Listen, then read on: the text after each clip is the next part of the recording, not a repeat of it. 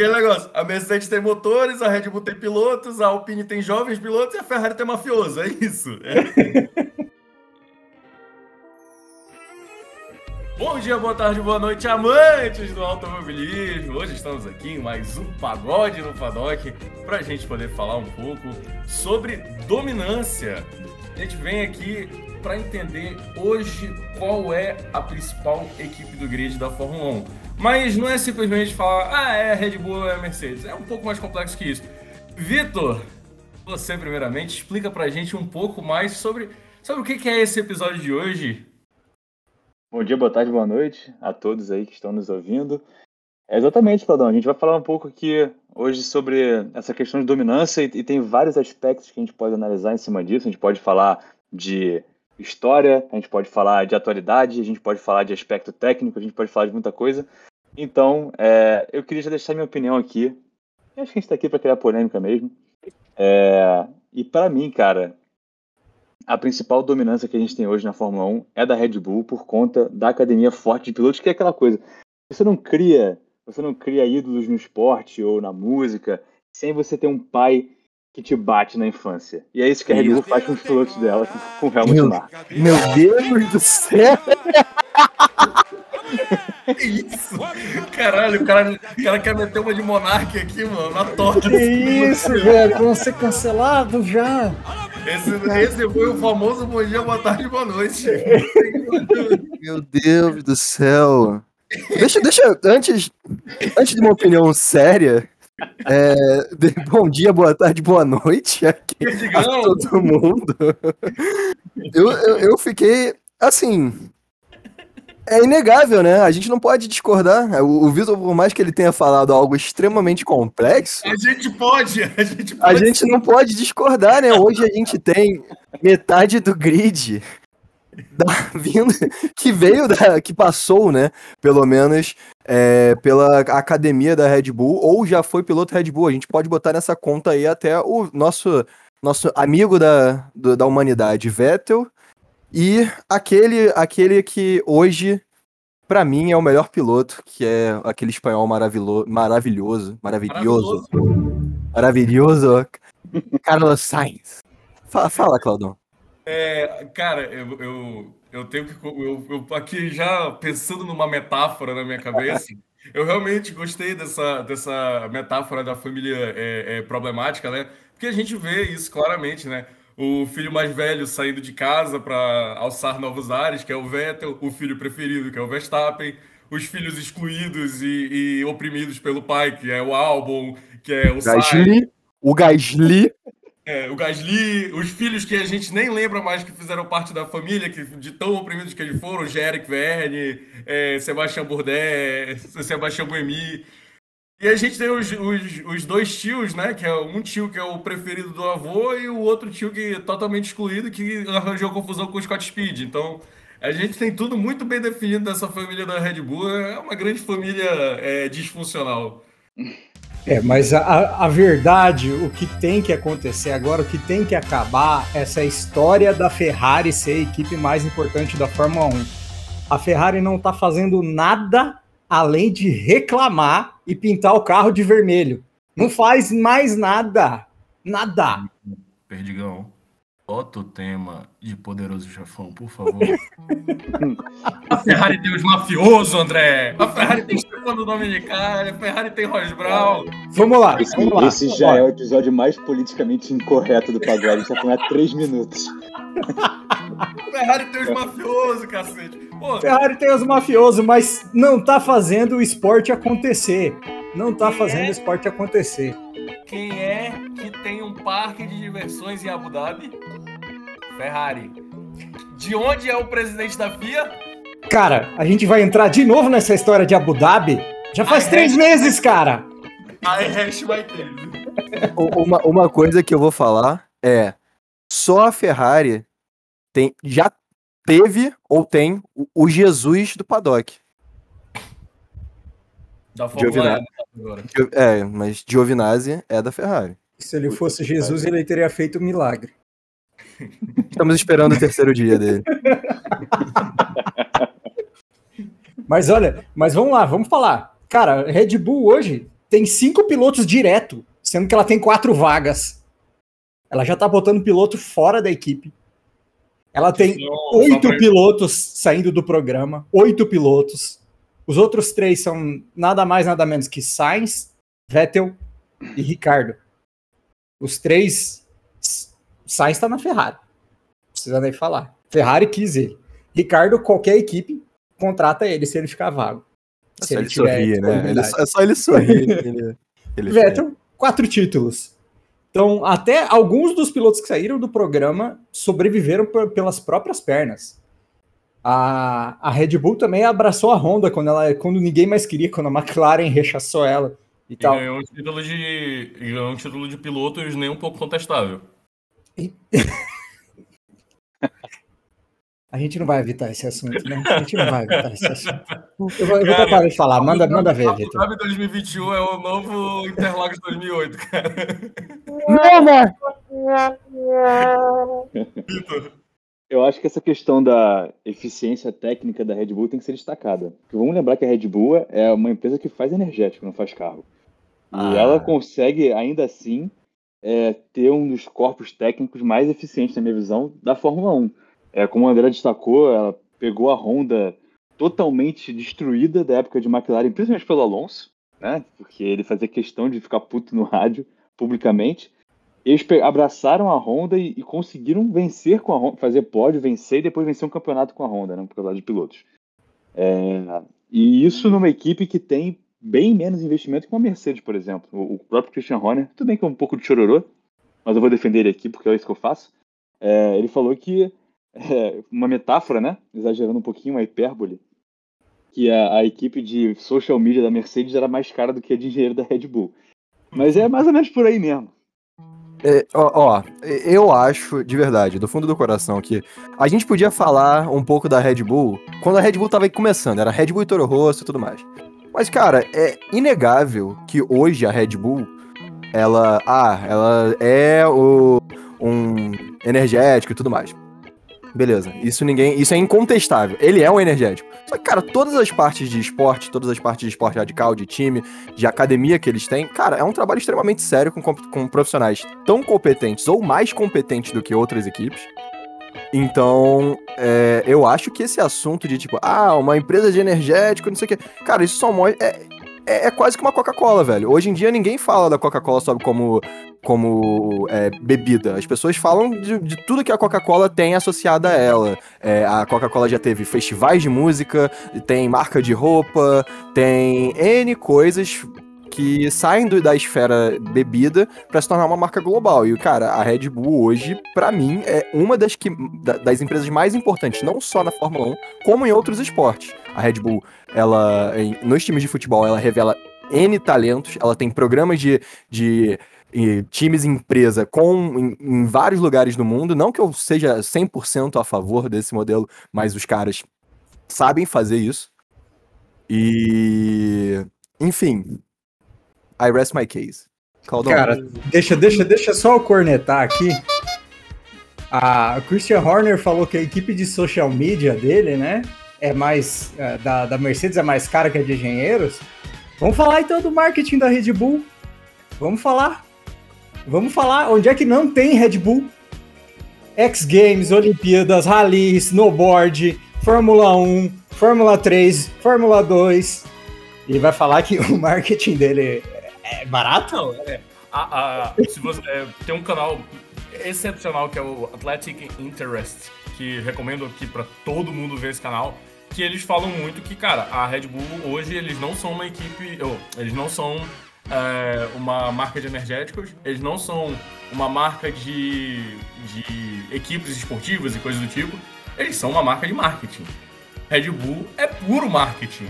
Red Bull é uma das, uma, das equipes, não, né? Uma das empresas mais bem sucedidas no marketing de todos os tempos, se a gente colocar. Cara, é uma empresa austríaca que nasceu com raízes tailandesas. Olha essa parada, mano.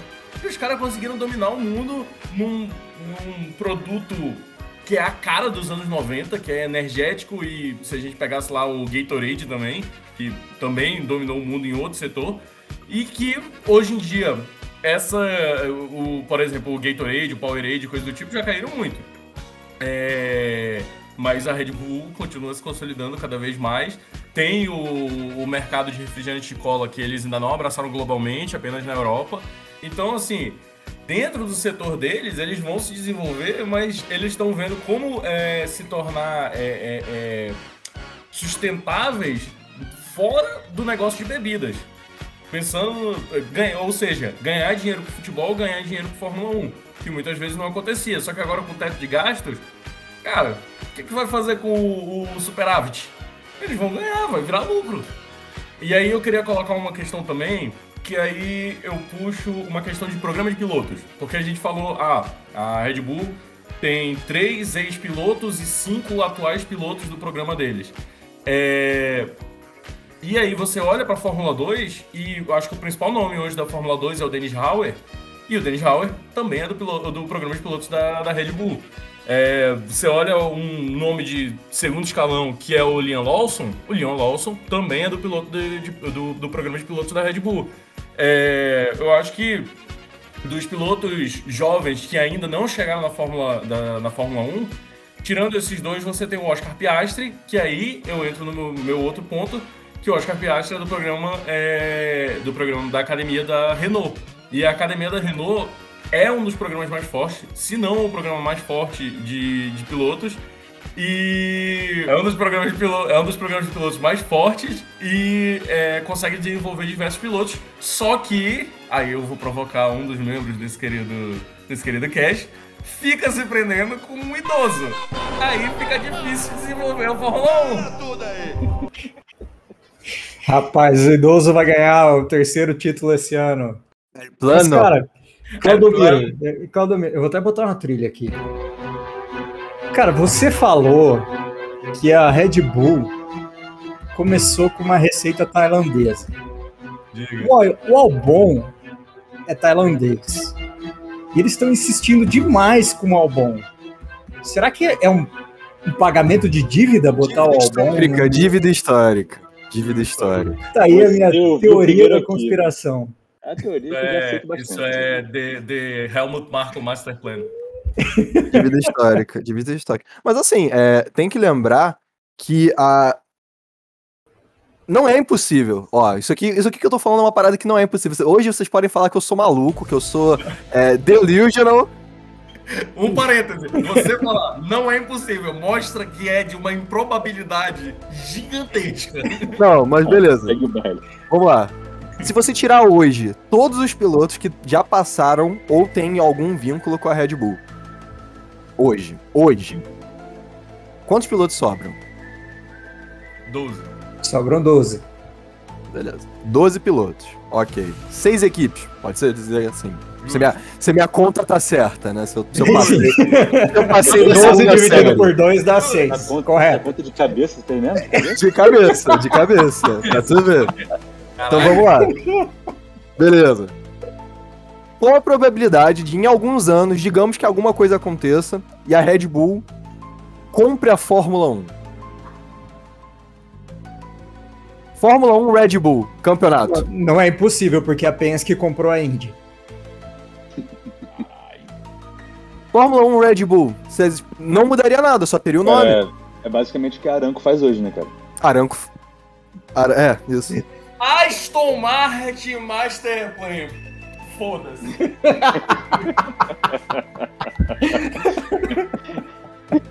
então, assim, é, vocês começaram me zoando, mas agora não é mais delusional, né? Louco. É. Episódio conspiratório. Exatamente. Porque, tipo, a parada é o principal dinheiro da Indy, o cheiro do dinheiro da Indy vinha do mercado americano.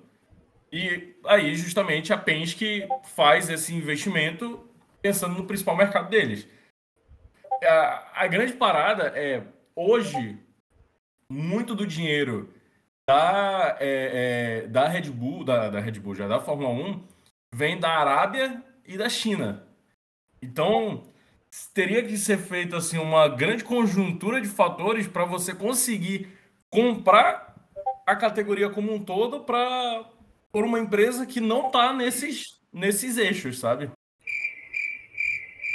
Eu, eu tava esperando alguém completar. Não, eu tô pensando nisso.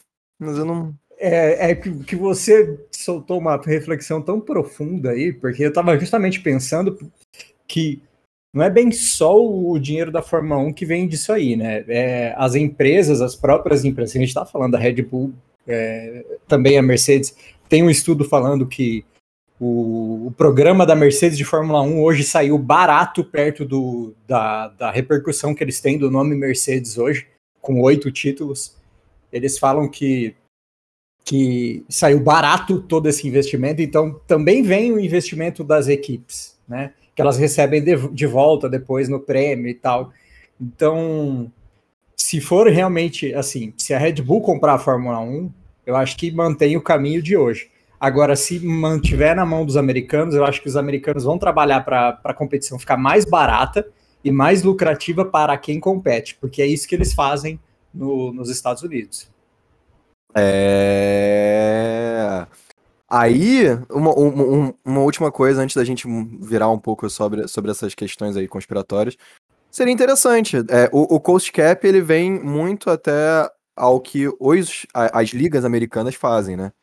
Então, eu acho que quanto mais a gente tiver é, essa questão do, da, de empresas americanas se aproximando, não, não só a Haas, né, que é, é triste, mas assim, de empresas no, no geral americanas. É, a, Haas, a Haas é americana ainda? Aí é foda. vai, é... vai vir a John Foyt, vai, pode, pode esperar que vai vir a John Foyt. Mas é. Jimmy Johnson, Jimmy Johnson e Kyle Busch correndo na Fórmula 1, pode esperar. Caralho, Kyle Busch. Nossa, eu até perdi o raciocínio depois de você falando esse negócio. Já veio NASCAR flashbacks aqui, tá ligado? Vai, segue, vai. Quem curtiu essa? Imagina, imagina uma disputa entre Kyle Busch e Daniel Ricciardo. This Australian motherfucker, this motherfucker. deixa, eu, deixa eu dar um shakedown aqui no, no assunto. É, porque a gente falou muito pouco da Mercedes e, sinceramente, é, a Mercedes era vista como a grande é, tomadora da dominância da Ferrari. Porque, gente, vamos combinar. A Ferrari, depois da Benetton e até 2000, cara, 2013, foi a grande equipe que manipulou tudo e mexeu os pauzinhos dentro da Fórmula 1. Então. Depois disso, você tem uma ascensão muito grande da Mercedes. E, cara, hoje a Mercedes tem quatro é, fornecedores de motor para quatro equipes.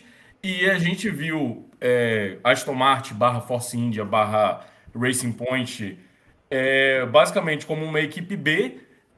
Só que não era uma equipe B com uma, uma, uma diferença, um gap de, de, de estrutura tão grande quanto ficou, por exemplo, o Red Bull e Toro Rosso, que a Toro Rosso muitas vezes competia aqui embaixo para pegar o oitavo lugar do campeonato de construtores e coisas do tipo. E no, nos anos que a Aston Martin realmente virou equipe cliente da, da, da Mercedes, você tinha a Aston Martin colada aqui com a Mercedes. Você teve ali aquele, aquela Pink Mercedes lá, porra, quase conseguindo fazer frente com a Red Bull. Só faltou ali mais um pouco de técnica, de qualidade. O Max é muito mais piloto do que, do que era Pérez e Stroll, então é, é, aconteceu, aconteceu isso de fato. E aí você tem é, a McLaren e a, e a Williams também, é, pensando que, se eu não me engano, o Toto Wolff é acionista da, da, da Aston Martin, né? É, só que aí, né, a gente vai ver uma grande concorrente na Mercedes entrando futuramente, provavelmente, na, na, no mercado de motores e aí você pode perder essa dominância, porque pode ser que a McLaren já saia dessa, dessa esfera de, de, de influência e a Williams aparentemente é, tá dada, né? Tá para quem quiser. Porque, ah, quer uma influenciazinha da, da Red Bull, tô, tô pegando, quer uma influenciazinha da Mercedes, tô pegando, então vamos que vamos. Vitor. Eu acho que é interessante trazer esse ponto da Mercedes, cara, que olhando por uma outra ótica, né? Que a gente olhou pela ótica dos pilotos, Acho que a Red Bull realmente é muito, tem muito sucesso nisso, mas olhando pela ótica de construtores, a Mercedes é uma equipe que voltou para a Fórmula 1 é, oficialmente né, em 2010, né, e, e, desde 2010 até agora ganhou oito títulos de construtores. Isso já coloca ela empatada com a McLaren, o que é absurdo, assim, se você parar para pensar, né?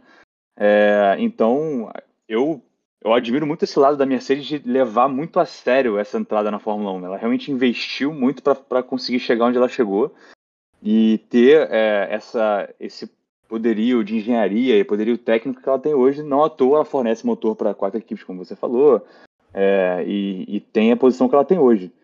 E, cara, tem tudo para, nessa mudança de regulamento, e houveram outras mudanças de regulamento nesse meio do caminho, né? É, 2010 para 2014 mudou, aí 2014 ela começou a dominar, mudou em 2017, ela continuou dominando, vai mudar agora de novo, pode ser que ela continue dominando.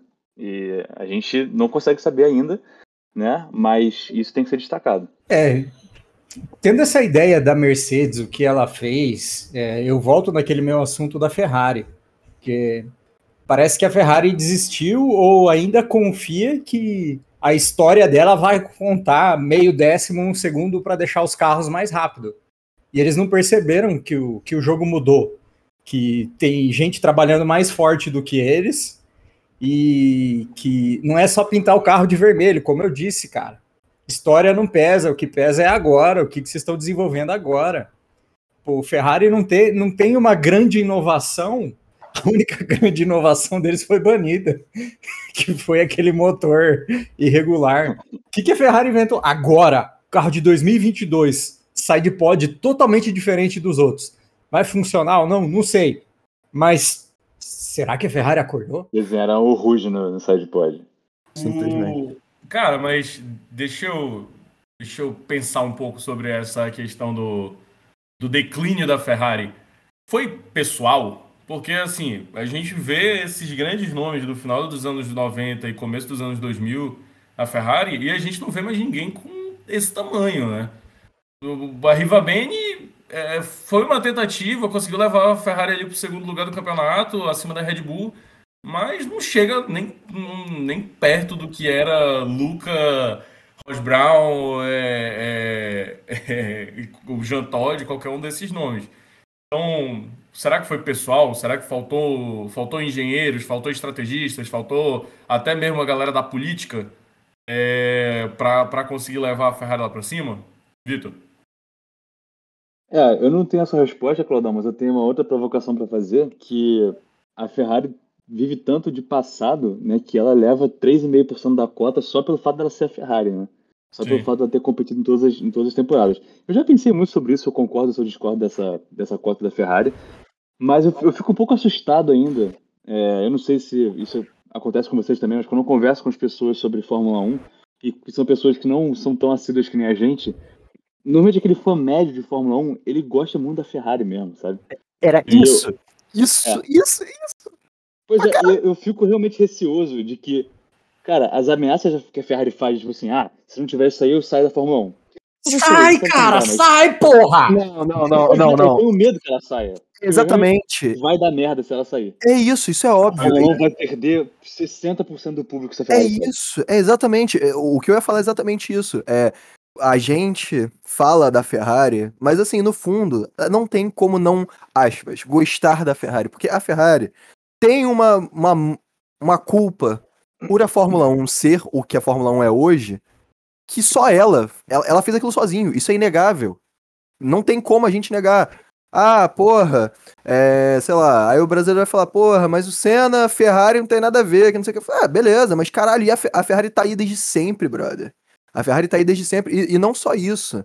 Não só isso. Vocês viram como a gente, a gente sente a Ferrari, que quando eles começaram a ganhar o campeonato, o último campeonato, em cima da, da, da McLaren, que tinha, tava por cima e tal, é, a gente ficou todo sentido. E não sei o que, e o caralho. Mas no final todo mundo tava gostando pra caralho de ver o, o Sainz ali na, na frente, pegando pódio e o cacete. E como é que tava a briga com, com o Leleque. Cara, olha só, isso daí. Perder a Ferrari é, é, é tipo, sei lá, é, é, tipo botar três tempos no futebol, é tipo botar o vôlei com golden point, qualquer merda assim em todos os jogos, tá ligado? Nada faz sentido. É uma, são coisas que não faz sentido. É tipo ter ipom com soco na cara no, no judô. É tipo essas paradas, sabe?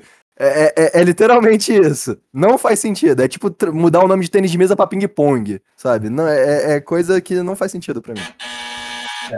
Eu queria, eu queria só deixar claro que. Eu só queria deixar claro que as duas últimas eu concordo, tá? A do soco na cara do ping-pong eu acho que seria bom. E pouco soco na cara ia ser muito bom, mano. Pô, já pensou o Teddy Riné, Teddy Riné metendo soco na cara de um. Pô, isso é incrível, isso é incrível. Cara, se a, Ferrari, se a Ferrari sai da Fórmula 1, no dia seguinte os fãs vão comprar o bonezinho da Red Bull, tá? Ferrari não significa mais nada na Fórmula 1. A Ferrari é aquela estante velha que você tem em casa que sua avó te deu, que você não se livra dela porque, porque foi sua avó que te deu. Mas ela já é horrível, ela só está ocupando espaço. Quem está fazendo o esporte acontecer hoje são as outras equipes. São as outras. A Ferrari não está. Eu também tenho seis camisetas da Ferrari, Perdigão. Meu Deus! Eu tenho seis. Eu tenho de todas as temporadas do Massa na Ferrari, tá? Fale por vocês, eu não tenho nenhuma. Eu também não. Todas as temporadas da Ferrari do Massa eu tenho a camiseta, inclusive aquela exclusiva com o número 5. Mas enfim, Ferrari, Ferrari hoje, se eu fosse dono da Fórmula 1 e a Ferrari falasse, vou sair, eu falo, sai, filho. Sai, abre vaga para outro, vamos botar outra equipe da Red Bull aqui. Porque Red Bull tá fazendo esporte acontecer. Ferrari tá só. A Ferrari é o conservador da Fórmula 1. Ah, a gente não pode mudar porque ah, a gente não. Não, e não sei o que. Ah, vai a merda. Palavras. Palavras Ah. fortes. Não palavras médias, palavras fortes. Palavras duras em voz de veludo, irmão. Não é não? Caralho. O cara bate, mas bate, bate certo, né? Eu só queria falar uma coisa aqui. Eu, eu ainda não sou acostumado de ver o Perdigão com a camisa da Ferrari, apesar de já ter visto. É uma imagem proibida em 198 países. Literalmente são todos. É, é estranho. É, É estranho. bem esquisito. É, é um, po- é um pouco esquisito. É um, é um pouco esquisito porque é, é aquela coisa, né? Eu sempre corri pela Toro Rosso, então. E, e pela AlphaTauri depois, então, assim, é. Foi uma contratação um pouco difícil, a gente teve que fechar esse ano e tal, pra substituir o Lelec, então. É complicado. Eu sou mais você. É, se, se agora, um dia você esse- correr na Stock Car, por favor, pega patrocínio da Seara. Ou da Sadia. Cara, e olha só, esse podcast hoje tá me vendo defender a Ferrari e vendo o André defender a Red Bull. O que que tá acontecendo? É uma loucura. 2022 é o ano da loucura. 2022 vai ser, vai ser o Lance Stroll ganhando corrida. Vai ser uma loucura. Liberaram Tá a sacanagem. Tá liberado a sacanagem. Cara, sinceramente, campeonato de construtores, Aston Martin, AlphaTauri e Williams. Pra mim vai ser isso. Tá claro Puta merda, o William. Tá É, claro, não, tá claro. a escorrendo por fora, né? Não, não, a Haas vai estar em último mesmo. É, o, o Correndo resto por fora da pista, mas é É, pista. correndo por fora da pista.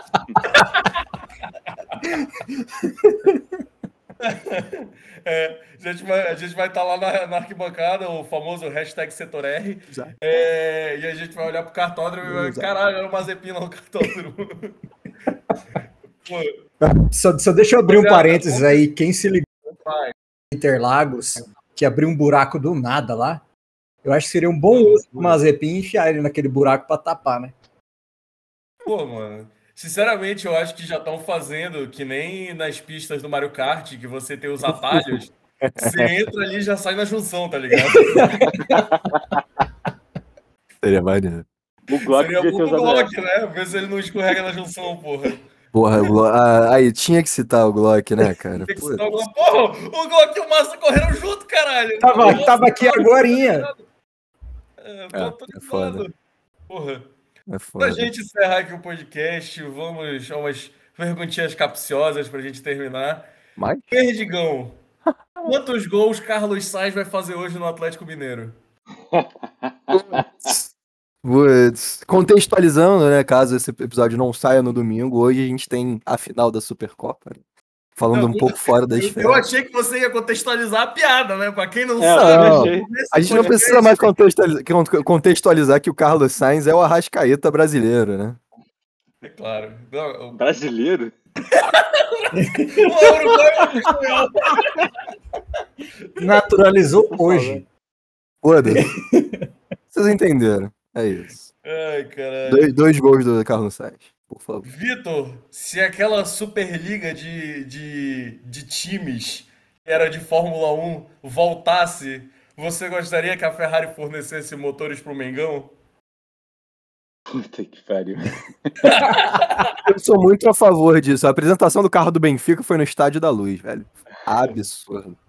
É, cara, esse- essa época. O Flamengo chegou a correr Superliga Fórmula, né? Flamengo e Corinthians.